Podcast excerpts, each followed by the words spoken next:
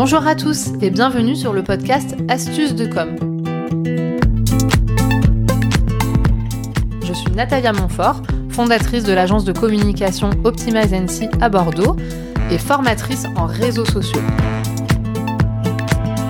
Qu'est-ce que vous allez trouver dans les podcasts Astuces de com?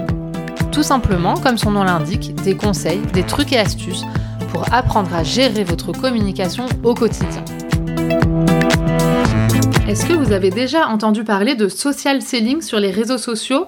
Je vous résume tout ce qu'il faut savoir dans cet épisode. Alors c'est parti. Alors déjà, qu'est-ce que le social selling? Tout simplement, c'est euh, le fait de chercher des clients sur les réseaux sociaux. Donc finalement, peut-être que chacun d'entre vous le fait déjà sans le savoir. Le social selling, c'est vraiment chercher des clients et vouloir vendre en fait grâce aux réseaux sociaux. Maintenant, la question c'est quelles sont les étapes et comment faire pour le faire correctement? Donc en principe, les différentes étapes par lesquelles on passe lorsque l'on fait du social selling, la première étape c'est euh, le fait d'entrer en contact avec des personnes. Donc on on parle beaucoup de social selling sur LinkedIn, donc si on prend l'exemple de LinkedIn, c'est on commence, on prend contact avec une personne euh, que l'on a rajoutée dans notre réseau. Ensuite, la deuxième étape, ça va être de créer de la connexion, de créer du lien en fait avec cette personne. Donc, ça se fait pas du jour au lendemain. Ça veut dire qu'on va prendre le temps de discuter, de la suivre, d'interagir avec cette personne pour qu'il y ait un vrai lien qui se soit créé et surtout un lien que l'on entretient.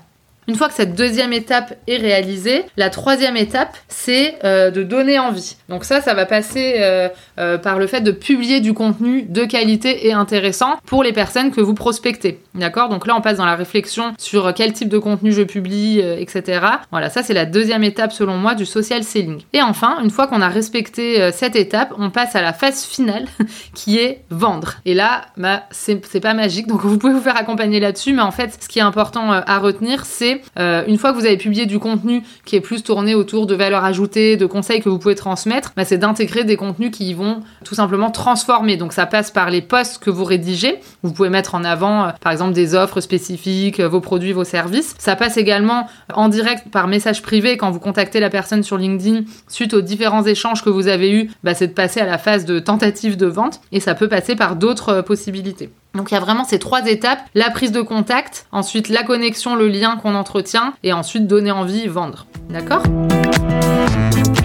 Donc ça c'est bien beau, mais en fait comment on fait? Il y a vraiment des choses euh, importantes quand on fait du social selling euh, qu'il ne faut pas, euh, faut pas louper, faut pas passer à côté de ces éléments. Donc pour moi la première chose qui est hyper importante, c'est d'être crédible. Donc en fait il faut vraiment que lorsque vous communiquez sur vos réseaux sociaux, quand vous voulez faire du social selling, la première chose que vous devez viser c'est d'être crédible, de renvoyer une image professionnelle, en fait de rassurer. Donc là vous allez un petit peu travailler votre branding, votre image de marque. Ensuite, ce qui est hyper important également, c'est de bien cibler les personnes que vous souhaitez prospecter, puisque ça sert à rien euh, de créer de la connexion et du lien avec des personnes qui finalement ne sont pas euh, dans la cible idéale que vous devriez euh, travailler. Donc vraiment bien cibler les personnes, bien définir qui vous souhaitez cibler. Ensuite, troisième point à ne pas négliger, c'est de rester sincère. Donc dans vos contenus que vous publiez, dans les échanges que vous avez avec les personnes, soyez vous-même, puisque de toute manière, le but, c'est que la personne que vous prospectez vous choisisse parce que elle se sent bien avec vous, elle a envie de travailler avec vous et que votre approche lui plaît. Donc ça sert à rien de faire semblant.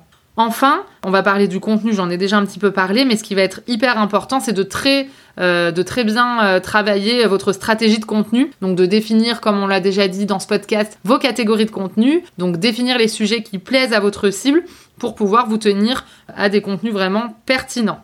Et enfin, euh, ce qu'il ne faut surtout pas négliger, bah, c'est la partie vente. Donc de ne pas oublier de mettre en avant vos produits, vos services et pourquoi pas même avoir une offre spécifique que vous pouvez mettre en avant sur les réseaux sociaux. Parce que le problème, c'est que effectivement, euh, il faut pas être dans un discours trop vendeur, etc. Mais si vous ne faites que partager euh, du contenu de valeur, que des conseils, etc.